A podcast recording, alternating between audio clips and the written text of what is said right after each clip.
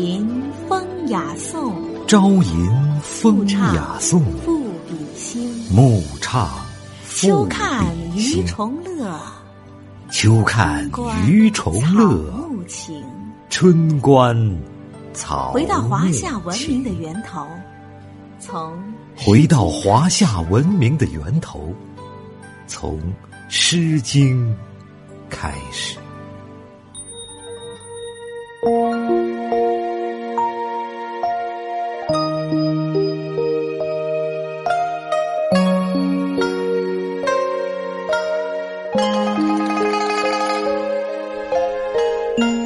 诗经》的创作者和采集者是谁，一直众说纷纭。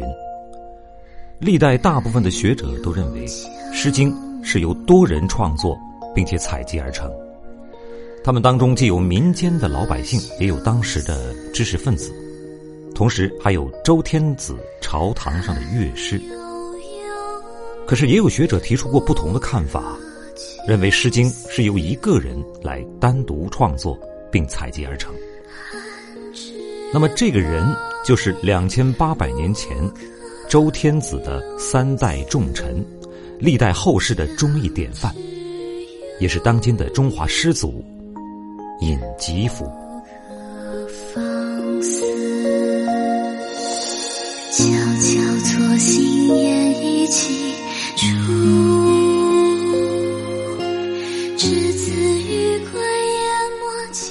尹吉甫在历史上确有其人。二零一四年从国际市场上回流的国宝级文物西甲盘，就是周天子记录他的战功而赐予他的。西甲就是尹吉甫的名号，尹则是当时的官职名称。尹吉甫葬于湖北省房县的清风山下，据说他是被周幽王而错杀的。周幽王后来后悔了，又特意为他做了一个金头来厚葬，同时为了避免金头被盗，修建了真假十二座墓穴。在今天的房县呢，的确有大量的关于尹吉甫和《诗经》的文化遗存。在房县有不少的乡镇中，许多的农民都会吟唱《诗经》中的作品，是名副其实的《诗经》之乡。之舟，窈窕淑女，君子好逑。参差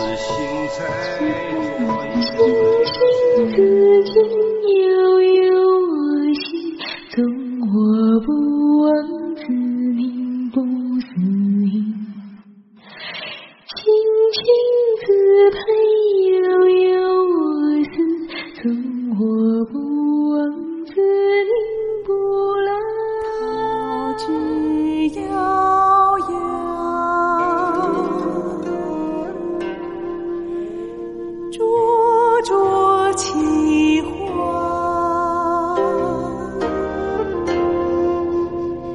之子于归，一起诗家。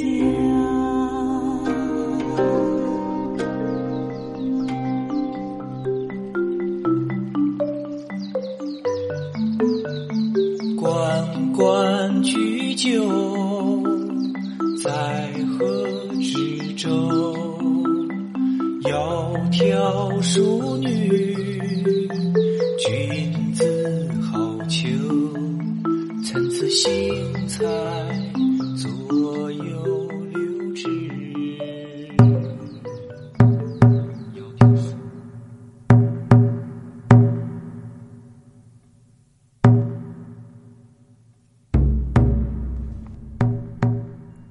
历代王朝把尹吉甫推崇为忠义的化身。其实，尹吉甫最有名的是同《诗经》的关系。据说他在公务繁忙之余，创作了大量的诗歌，并到各地采风和传播，使之广泛的流传。后来才被孔子及弟子整理成册。《诗经》当中有许多的句子是用来赞美尹吉甫的功绩的，比如“文武吉甫，万邦为献”，这是赞美尹吉甫的文章和武功都值得天下人效仿。另外还有一些篇目是为尹吉甫亲自所作，比如《小雅》《六月》《朝艺》《大雅》《松高》等。有这样的一个典故：东晋的名相谢安曾经问他的侄女、一代才女谢道韫，就说：“《诗经》中哪一句最佳？”谢道韫答道：“吉甫作颂，目如清风。”意思是。尹吉甫的诗歌就像清新洁净的春风，静穆和煦，拂面而来。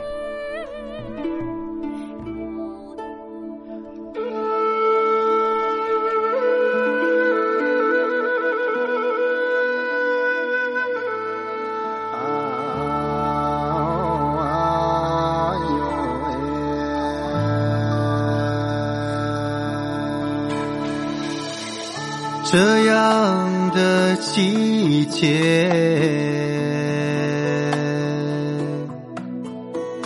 是油菜花开的季节。故乡的原野一片金黄，迎面的风。像母亲温暖的气息，故乡的春天就在这异乡的空气中了。我停留的时间，那些不想要的浮华，闭上双眼。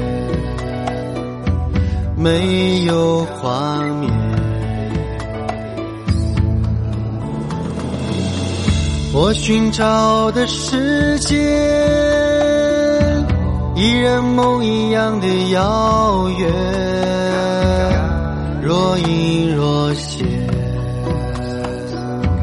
梦里画面一片金黄。